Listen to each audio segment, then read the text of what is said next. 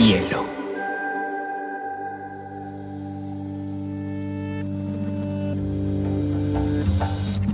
Coincide con la noción de estilo tal como se define.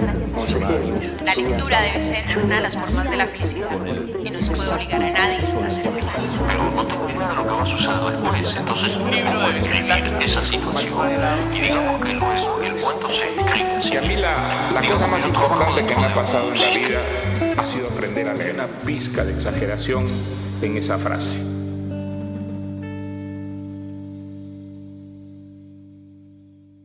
Hoy tengo un invitado que me fascina, un gran poeta, que en realidad su nombre es George Mihai Gane. mejor conocido en el mundo artístico como Miguel Gane, que si bien estudió Derecho, Propiedad Intelectual, pues graduado del ADE y demás, es muy reconocido por su poesía, es un español extraordinario que es literalmente un rockstar de la literatura que llena estadios siendo poeta y llenándonos de sus palabras. Miguel, estoy muy contenta de que estés acá con nosotros. Muchas gracias por estar en este episodio de Biblioteca Personal. Un placer. Bueno, Miguel, digamos que la poesía que has escrito a lo largo de estos años ha ayudado a muchísimos lectores, no solamente en Europa, sino en América Latina. Cuéntanos un poquito tu experiencia como poeta y cuál ha sido la relación con tus lectores, qué ha sido lo que más te ha sorprendido. Yo creo que lo que más me ha sorprendido hasta la fecha eh, ha sido que el impacto que uno eh, puede llegar a tener con su trabajo.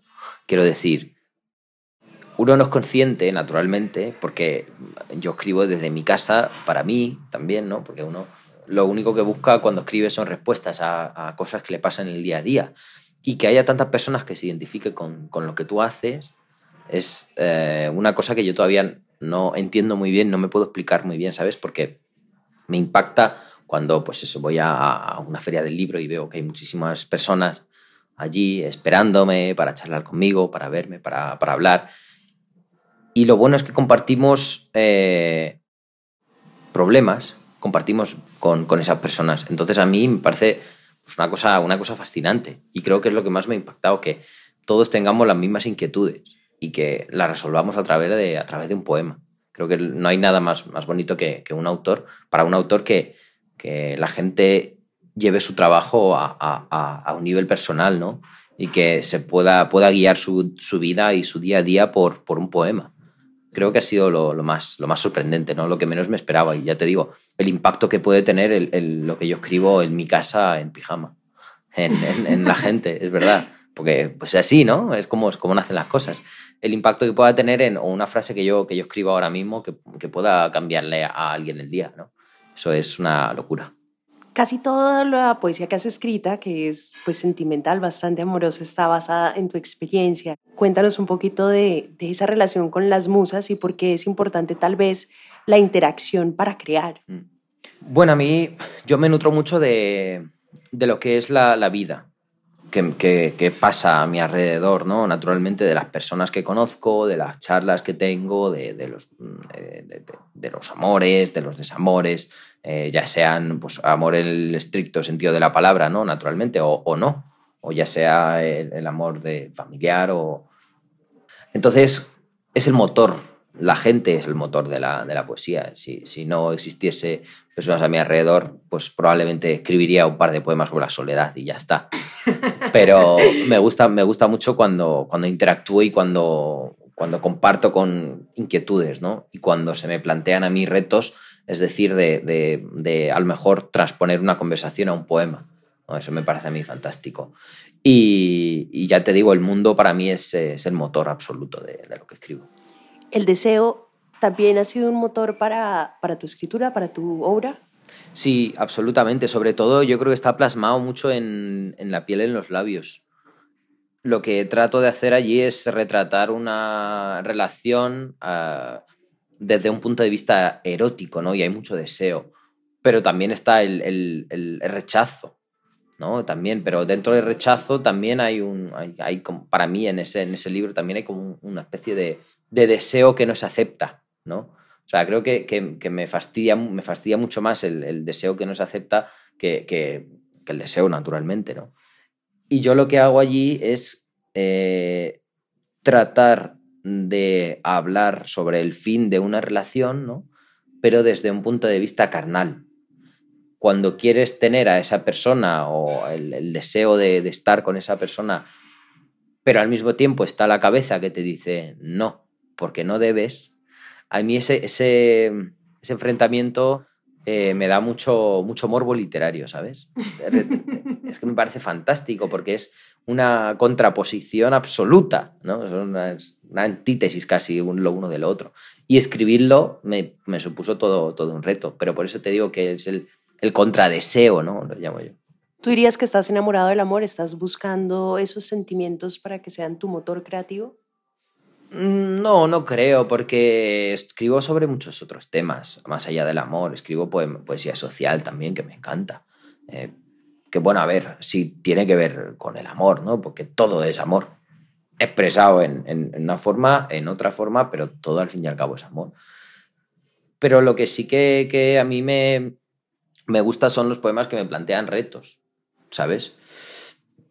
Más allá de, de una relación amorosa y de, de, bueno, de las musas que se llaman, ¿no? Y toda esta historia, a mí lo que me gusta es eh, poder retratar o poder generar nuevos debates con la poesía, porque sobre amor se ha escrito a lo largo de toda la historia. Quiero decir, todos los poetas han escrito sobre el amor. No creo que haya poeta que no haya escrito un poema sobre amor en esta vida. Entonces, pues, a ver, los amores son muy parecidos, al fin y al cabo, unos con otros, quieras o no, aunque te sientas exclusivo, no, no lo eres. Entonces a mí lo que me gusta es generar nuevos debates a través de la poesía, escribir sobre causas sociales actuales, ¿no? sobre la noticia que, que, que, que es, está de, de, moda, ¿no? sea cual sea la noticia, sobre eh, lo que haya pasado en cualquier país que, que a mí me haya movido, sobre un edificio que yo acabo de ver y que me parece fascinante. Esos nuevos retos, esas nuevas formas, nuevos temas, eh, me parecen ahora mismo fascinantes. Hace tres años no hace tres años lo único que me, que, me, que me, gustaba era escribir sobre amor y desamor. Oye, Miguel, me gustaría que les contáramos un poco a los oyentes, un poquito de tu experiencia. Pues tú eres rumano, tus papás llegaron a España, te tocó aprender un idioma de la nada y, y pues la inmigración hace parte de tu obra. Quisiera que les contáramos un poco cómo lo has utilizado en la literatura y por qué ha sido un tema importante para ti. Porque es lo que soy quieras o no, voy a ser un inmigrante a lo largo de toda mi vida. Cuando voy a Rumanía soy el español y cuando vengo a España soy el rumano. Y cuando voy a Colombia soy el español. Entonces siempre voy a ser de otro lugar. Eso ya lo tengo aceptado. La condición de inmigrante es una cosa que una vez que la hayas vivido, durante, no durante cinco meses naturalmente, pero durante como yo 20 años, te va a acompañar el resto de tu vida. Entonces aceptar eso es una, me una cosa bellísima. Yo ojalá fuese de, de, 27 países. Me encantaría tener raíces en 27 países. Imagínate el bagaje cultural, ¿no? Sería una barbaridad. A mí eso me encanta. Entonces, uno escribe sobre lo que es, ¿sabes? Y pues lo mismo que hablamos sobre el amor, sobre las causas sociales, sobre, pues naturalmente sobre la condición de inmigrante a uno le toca escribir. Porque hay muchos inmigrantes en el mundo y cada día más. Es que esto es un mundo de inmigrantes, naturalmente. Es un mundo que se ha construido casi con, todo el rato con gente de, de, fuera, ¿no? Porque, bueno, sobre todo aquí en Europa lo vemos muchísimo. Hay mucho intercambio. Bueno, una ciudad como Madrid es que está llena de, de gente de fuera, ¿no? Entonces, que a lo mejor no son inmigrantes, sino que son simples turistas, pero hay muchos que viven aquí, pues como yo, ¿no? Como mi familia. Y me parece, me parece muy bonito escribir sobre, sobre esa condición. Creo que dentro de muchos años, creo que este tema va a ser la, la, raíz. Yo creo que si algún día escribo algún libro que sea muy, muy, muy potente, que se quede bien, va a ser un libro sobre inmigración, que se quede en el tiempo, me refiero. Eh, básicamente porque es algo que, que llevo viviendo toda mi vida. La poesía llegó a ti de una forma muy curiosa, ¿no? Había una persona que era un profesor que escribía eh, poesía y fue entiendo, quien te enseñó a hablar español. Sí. Cuéntame un poquito de ese primer encuentro con la poesía y cómo fue ese desarrollo del gran poeta que eres hoy. Pues este, este es Rafael. Eh, bueno, venía a mi casa y me ayudaba con los deberes del, del, del, colegio, básicamente. Y además de ayudarme con los deberes, él escribía una poesía muy amateur para, para su mujer, para Rosario. Entonces, a mí eso me fascinó, ¿no? La forma que él tenía de, de expresar cosas y decía, joder, yo quiero hacer esto. Entonces me puse a hacerlo sin más, o sea, no hubo más dilación. Y lo que lo que también hizo Rafael para mí fue meterme al mundo de los libros. Él me regalaba libros, entonces yo me ponía a leer. Y yo me ponía a leer y entonces eh, ese bagaje, ¿no? esas historias que yo leía, de, que eran historias de, de, pues eso, de caballeros o historias de indios, ¿no? de, que no tenía nada que ver con lo que yo hago, pero a mí eso me fascinaba, ¿no? porque joder, me traspasaba, me, me transponía a, a otro lugar. ¿No? Y además leer en castellano era los primeros encuentros que yo tuve con el idioma, al que, al que ahora les debo todo, ¿no? Eh, eh, fueron, fueron, fantásticos. Eh, yo solo quería leer más y más y más y más. Me acuerdo que había en el, en el colegio, cuando yo entré en, entré en primaria, que se llama aquí, entré en sexto, eh, cuando vine de Rumanía, y entonces la profesora eh, hacía una competición de quién se, iba, quién se leía más libros a lo largo de, del año. Y entonces, en función de las páginas del libro, Ajá. te daban un, había un, como una, una cartulinita que pegaban, ¿no? Eran o azules o verdes o rojas, ¿no? Las rojas son las que tenían más de 200 páginas. Las azules son las que tenían entre 150 y 200. Y menos de 150 eran verdes. Y me fascinaba porque yo, fíjate, inmigrante rumano que acababa de llegar al país, era de los primeros. Bueno, no, era el primero o el segundo. Había más. Era, había un chico, un chico y yo de los que leíamos. Entonces era fascinante, decías, pero, pero ¿cómo este tío que acaba de venir aquí se lee? Literal, acababa de venir aquí y, y, y, empecé a leer libros. O sea, fue, fue fascinante, ¿no? Y eso es un recuerdo que a mí se me, a mí se me, se me, se me queda muy grabado. ¿no? Y ahí empezaste también a leer poesía. ¿Cómo llegaste a la poesía desde tu punto de vista como lector? Desde mi punto de vista como lector llegué a la poesía tarde. Yo eh, escribía poesía sin leerla exceptuando la vida académica de lo que hay en el colegio, porque... ¿Y era buena? Mm, no, no la entendía. No la entendía. Bueno, era buena, claro. Ahora, joder, pues sí, era... Eh, en poetas, eh, no sé eso, Federico García Lorca, Salinas, tal, pero claro, eh, tenía 14, 15 años, no entendía mucho de lo, que, de lo que había allí, ¿sabes? Entonces, pues, me costaba todo aquello. Y, llegué tarde, llegué yo creo que a los, nada, a los 19, 20 años. Empecé yo a ir a librerías a comprar libros de poesía, después de, después de empezar a escribirla, claro. Y nada, pues ahí descubrí un mundo nuevo. ¿Y a quiénes empezaste a leer? A, sé que te gusta mucho Whitman, sé que también tienes como tus poetas de cabecera. Nada, Whitman fue el primer poeta que me impactó de una manera bárbara, ¿no? porque la primera vez que sentí que estaba leyendo poesía fue con Whitman y que entendía lo que leía y que era una poesía muy humanista. Bueno, Hojas de Hierba es un librazo para mí. No me lo he leído hace tiempo y me lo debo volver a leer porque siempre lo tengo, lo dejo ahí apartado, ¿no? Porque quiero volver a, a resentir eso que sentí yo con, con, con, Whitman. Entonces empecé con, pues es que empecé por la puerta grande, porque Whitman no es un poeta que sea, no es un poeta complicado, no es un poeta sencillo, tampoco es que sea hombre muy complicado, ¿no? Pero, pero ese fue el, el primer impacto fuerte que yo tuve. Y después, nada, descubrí pues, a mucho poeta español, ¿no? Benjamín Prado, Carmelo Iribarren, eh, pues está también Luis García Montero, eh, luego también me metí con, con las Sin Sombrero aquí en España, ¿no? Que son mujeres todas. Como que empecé a, a toquetear pues, eh, con Ida Vitale, Ida Vilariño, ¿no? Pues todo, lo que, se me, lo que, lo que me encontraba en las librerías me lo, me lo trataba, trataba de leérmelo. ¿no? Y ahí ya fue cuando yo empecé a construir mi voz poética en otro lado. Te voy a hacer una pregunta muy extraña. Eh, te comentaba ahorita que nos estábamos tomando una cerveza que mucha gente no entiende la poesía o no sabe llegar a la poesía. Con esas primeras lecturas, ¿qué sentías? ¿Qué recuerdas que pasaba adentro de ti con el contacto de un poema? Pues envidia, porque él no lo había escrito yo. y, y, y lo, bueno, era como, era un aprendizaje, ¿no? Yo leía para aprender a escribir cómo escribe toda esa gente que yo te he mencionado y otros tantos, ¿sabes? Entonces, pues leía como muy conscientemente. Decía, esto lo ha hecho así, porque estudiaba, estudiaba, no, no leía. Bueno, la, la, las primeras lecturas yo empecé a estudiar poesía, ¿sabes? Y, y, ahí pues fue cuando lo, lo, tomé desde un punto de vista más frío, ¿eh? O sea, uh -huh. de decir, luego ya ahora ya, ya no la estudio, ahora ya me la tomo como, como, pues, como un lector, ¿sabes? Porque ya, bueno, me la tomo de otra manera, pero porque ya, joder, hay mucha que ya, ya, ya sé de qué va, ya sé cómo va a empezar, ya, pues hay muchos autores que naturalmente uno tiene un estilo, uno tiene una voz, uno tiene una forma de escribir, entonces lo llevas leyendo todos los libros, pues ya sabes lo que te vas a encontrar. Entonces ahora la disfruto muchísimo más que antes, pero porque ahora la tengo estudiada, ¿sabes? Miguel, una de las cosas que son más curiosas, particularmente en América Latina, es que a los hombres no se les permite sentir, a los hombres no se les permite explorar las emociones. Para ti, ¿cómo ha sido ese proceso también de la sensibilidad y por qué ha sido importante en tu obra? Fíjate, es que yo nunca me, nunca me planteé el hecho de no poder escribir sobre lo que siento, el hecho de no poder transmitir lo que yo siento. Nunca, o sea, sé, sí, sé, sé qué pasa lo que dices. De hecho, es lo, lo, lo normal, ¿no? Por, por, así decirlo. Pero yo nunca me lo. Nunca, nunca lo vi así. Nunca vi como que no tenía. o que no debía expresar mis sentimientos, ¿no? Y, y me lo tomé de una manera todo muy natural. Entonces, naturalmente, sentir eh, para mí es eh, también otro motor. Te decía que lo que pasa en el mundo es un motor, pero también sentirlo. ¿no?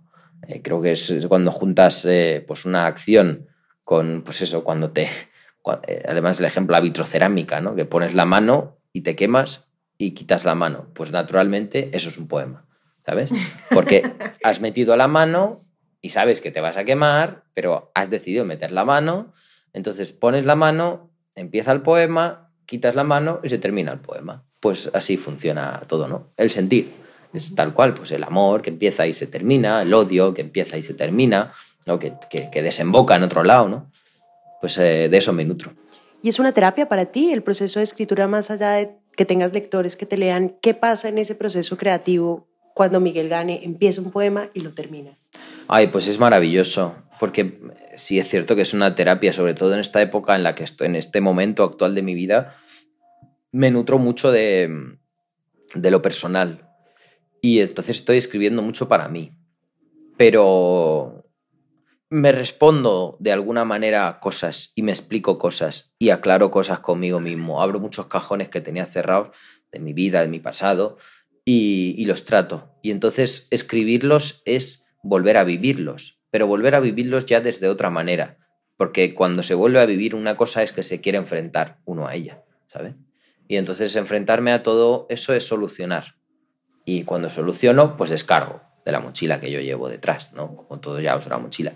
Entonces para mí es fascinante eh, llegar, a, llegar a ese punto de decir, mi mochila está ahora mismo mmm, descargada y puedo caminar mucho más rápido que antes. ¿no? Entonces por eso es terapéutico.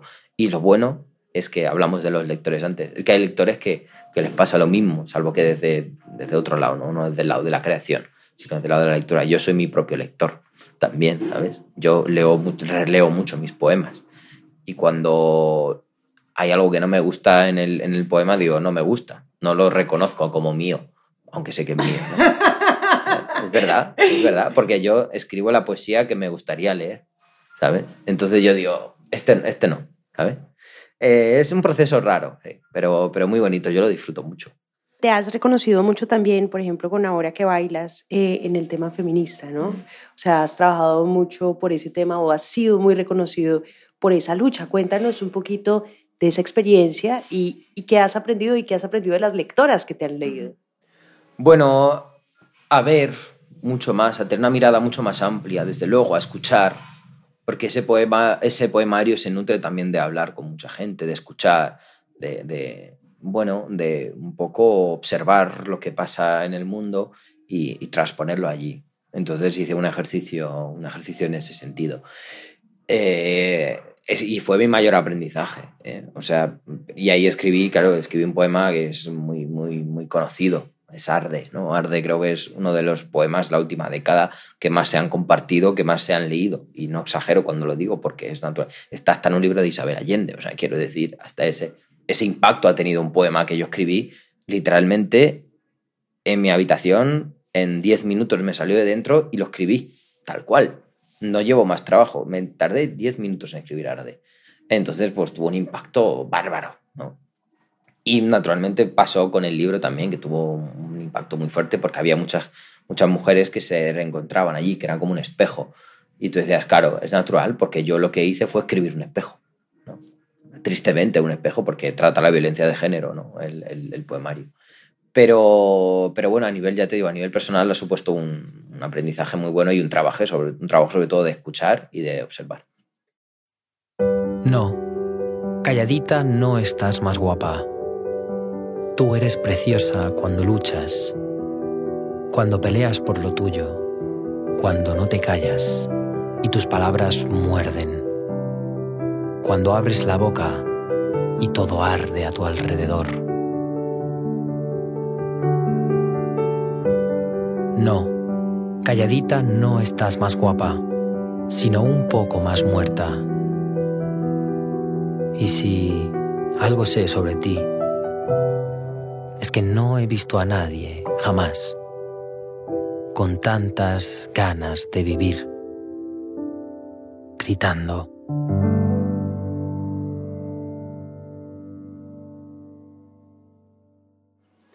Miguel, tú eres una generación que ha encontrado, particularmente en las redes sociales, millones de millones de millones de lectores, que ha encontrado la amplificación de la literatura.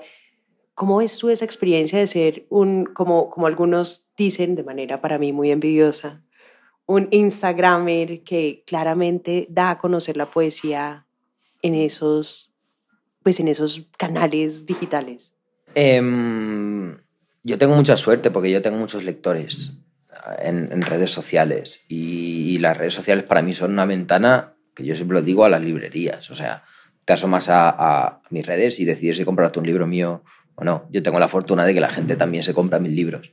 Entonces, eh, pero sí que hay pues alguien quien dice, pues eh, Instagram, porque tiene seguidores. Digo, pues, pues, pues, ya está. Si tú duermes más tranquilo, me parece muy bien. A mí me da igual. La verdad, yo tengo muy claro lo que soy y tengo muy claro eh, que, mis lectores me, me, me leen y, me comparten eh, y están pendientes de mi trabajo y ya está. Y yo con eso me quedo. A mí me da igual las otras. Las voces, las voces que hacen ruido no me interesan. A mí el ruido me da igual. ¿sabes? A mí lo único que me interesa es la, belleza de la palabra y de la música, ya está. Y mmm, yo ya te digo, es que soy un afortunado, porque puedo vivir de mi trabajo, eh, puedo escribir poesía, puedo encontrar nuevas formas con, con, los lectores, ellos están también dispuestos, muchos de ellos, y naturalmente, pues hablamos hace poco de llegar a una ciudad como Bogotá y que estén ahí esperando pues para una conferencia, cientos de personas, es una maravilla. Eso es para mí el mayor logro que pueda tener mi carrera. Miguel, ¿cómo se enamora un poeta? Pues es que el poeta no se enamora. Mm, se enamora Miguel. ¿Sabes? Porque el poeta es el trabajo, ¿no? El poeta es una exteriorización de lo que es uno. Entonces, eh, el poeta lo que hace es simplemente reflejar, retractar. Pues son como los, los, ¿no? los historiadores que van contando, pues, que que reflejan la historia o no. En los libros que tenemos de 1500 es que hay alguien allí que estuvo pendiente de observar y escribir. Pues eso es el escritor. El que se enamora es Miguel y cuando Miguel se enamora la poesía se queda en un segundo plano. Porque como todas las personas yo tengo mi, las cosas que me gustan en una, en, en una, pareja o las cosas que no me gustan, las cosas por las que puedo pasar, las cosas que no, ¿no? como todos. Pero lo que pasa es que sí que es cierto que luego tengo la suerte de poder canalizarlo en mi trabajo, nada naturalmente a mis parejas les hace gracia, bueno, pues a veces sí, a veces no, depende un poco del... De... A veces no. ¿Por qué? No. Bueno, porque es muy expuesto. O sea, porque escribir sobre la intimidad, ¿no? Al fin y al cabo, la poesía es, un acto íntimo de, de, encuentro. Entonces, escribir sobre la intimidad que tú tienes con tu pareja, pues a lo mejor no le hace mucha gracia que, que cuentes algunas cosas, ¿no? Entonces, bueno, pues lo entiendo. Si lo mejor de las relaciones, o sea, y esto fíjate sería el titular, ¿no? para mí una relación es potente, es sana y es bonita cuando no escribo sobre ella. ¡Wow! Te puedes imaginar, es verdad. Eh, es verdad, hasta ahora lo he, lo he vivido y, y lo, o sea, es una certeza absoluta en mi vida. Cuando no escribo sobre algo es que me gusta vivirlo. Ya escribiré sobre ello cuando, cuando toque, pero ahora mismo no, no, no, no toca, ¿sabes? Te deseo lo mejor. Ojalá encuentres en otro cuerpo lo que yo no supe mostrarte. Ojalá las cosas te salgan bien y sobre todo, ojalá que te quieran como tú quieres, es decir, desordenada e intensamente, con su drama y su llanto, pero con final feliz, al fin y al cabo.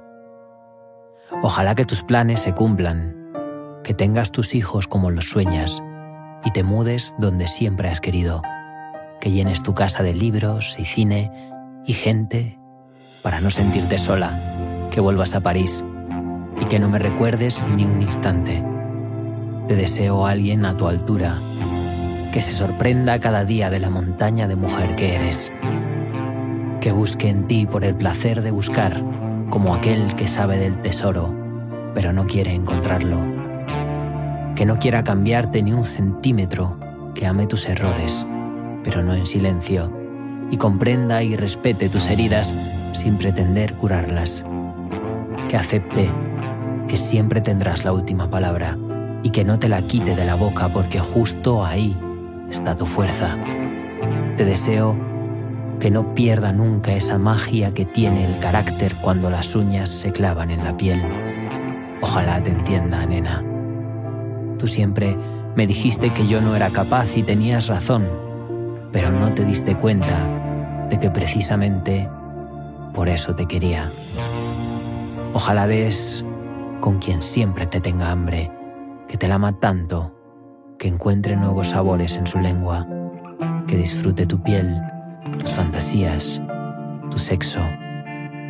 Ojalá sepa que tener un alma no es tener un cuerpo, que tener tu cuerpo no implica tener tu alma. Tú siempre has preferido lo primero.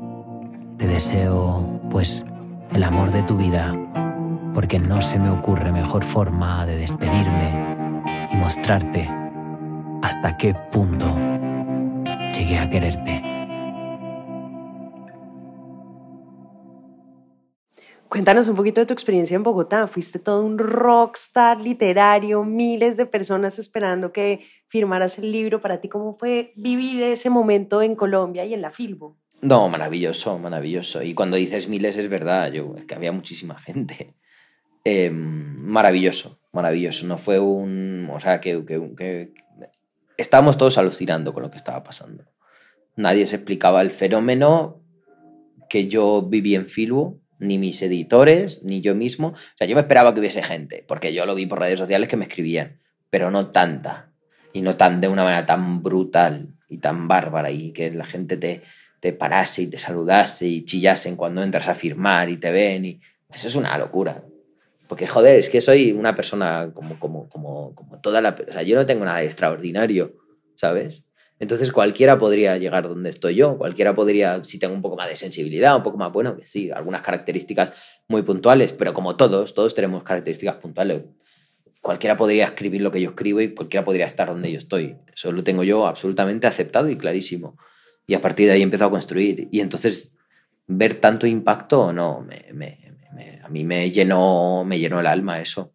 Y es una cosa que me voy a llevar para, para siempre conmigo, ¿no?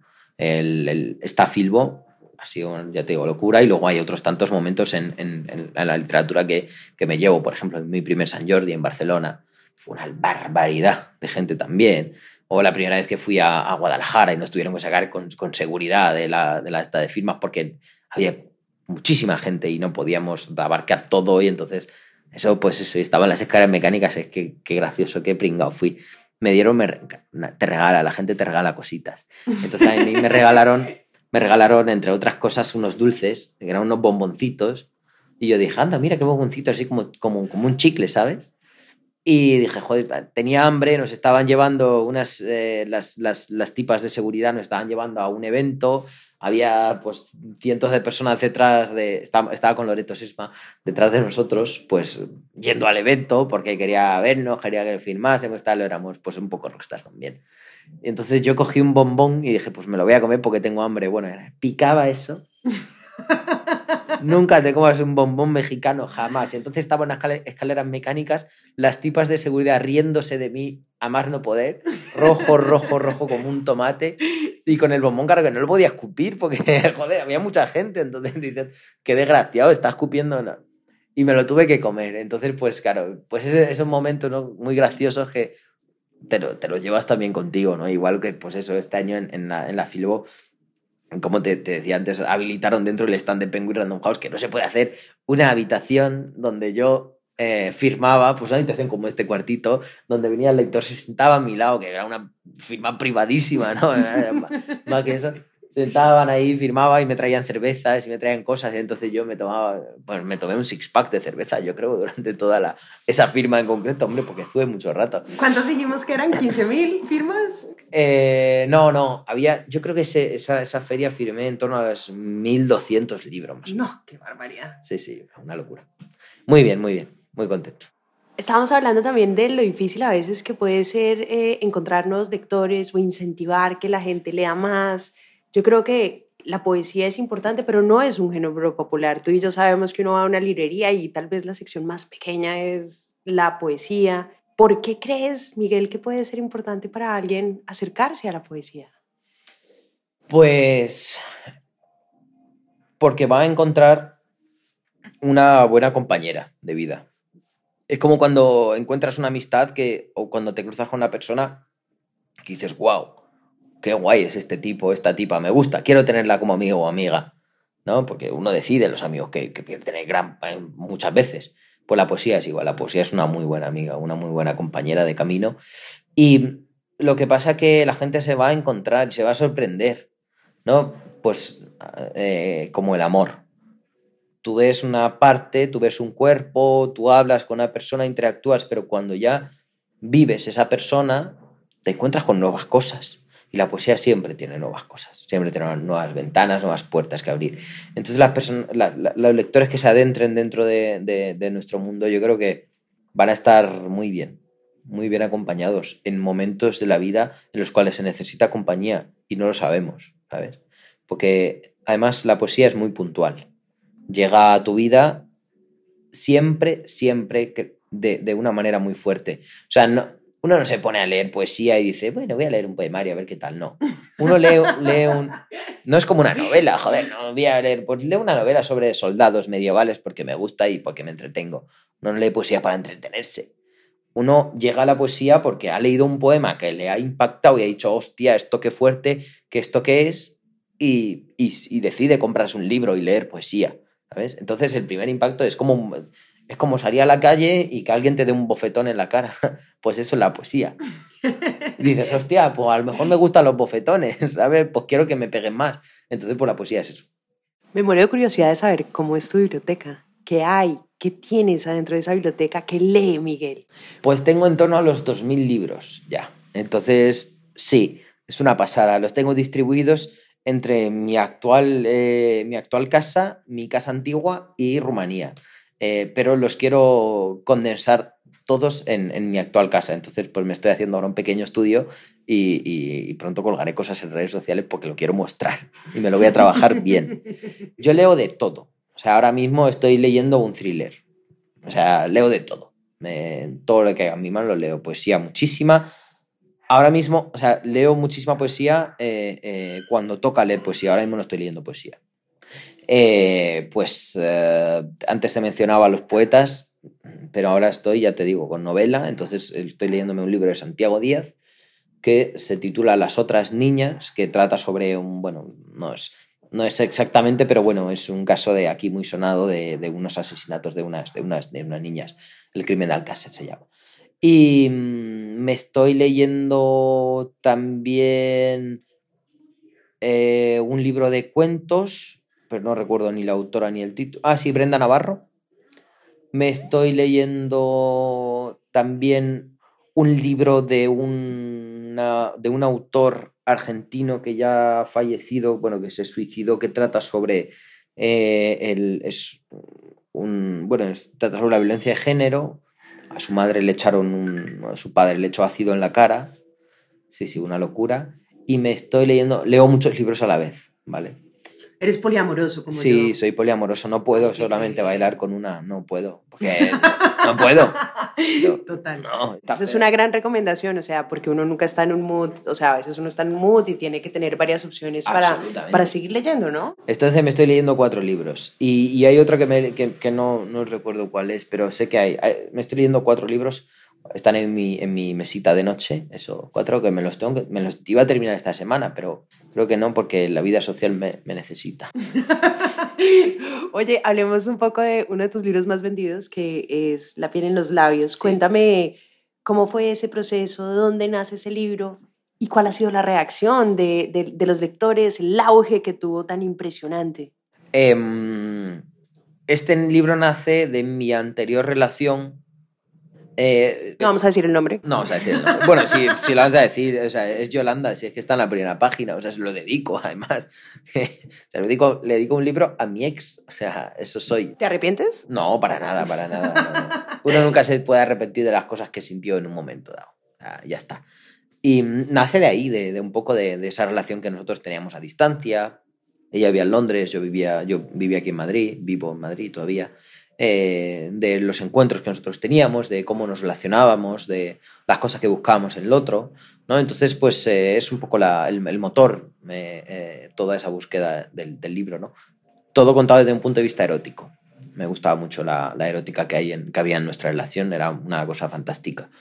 Y, mm, y nada, pues es, también habla sobre el final del amor, ¿no? Y sobre el, el, el hecho de que no se conoce a una persona hasta que no se corta con ella, hasta que no llega al final de una relación, ¿no? Y entonces para mí eso fue como una, bueno, como una cosa que me, me, impactó mucho, ¿no? El, el, el, el que por más que te creas que conoces a alguien, no, no, hasta que no se termina una relación, no, no, no sabes 100% qué clase de persona es esa persona, ¿no?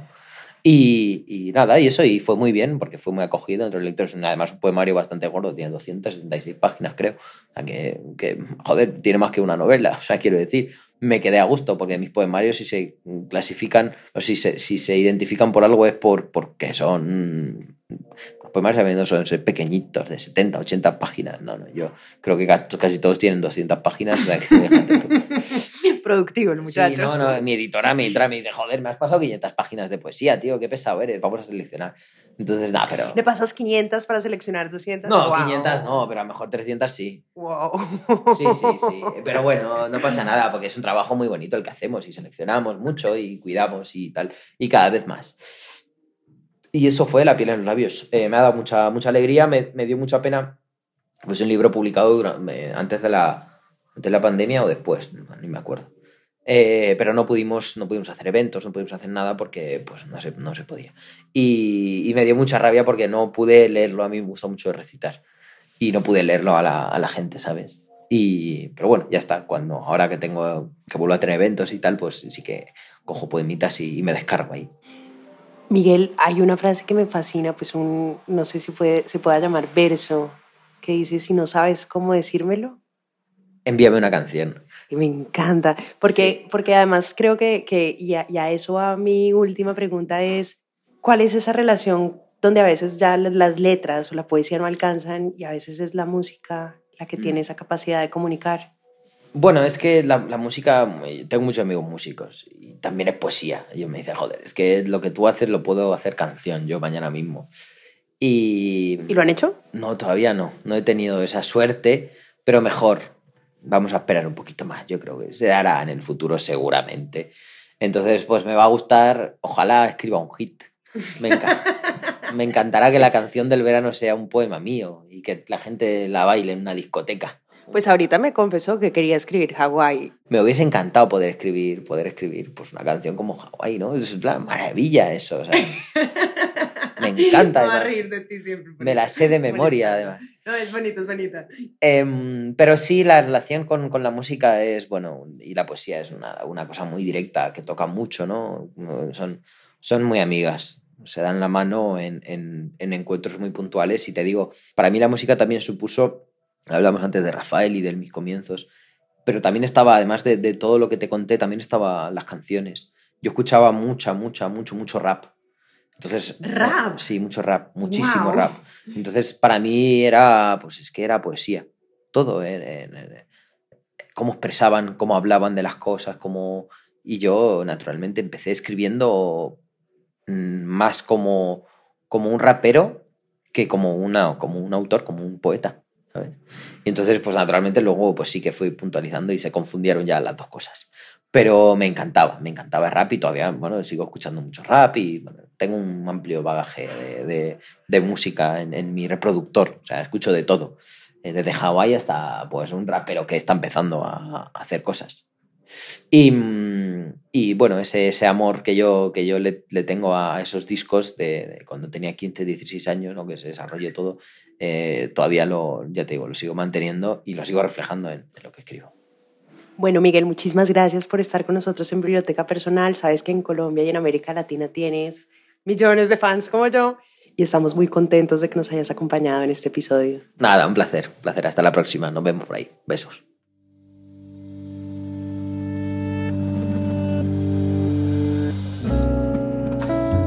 Este es un podcast para contagiar el amor por los libros, porque no hay mejor forma de incentivarlo que desde la divulgación.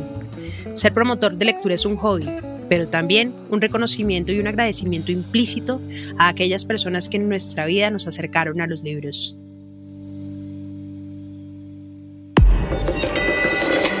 Bielo.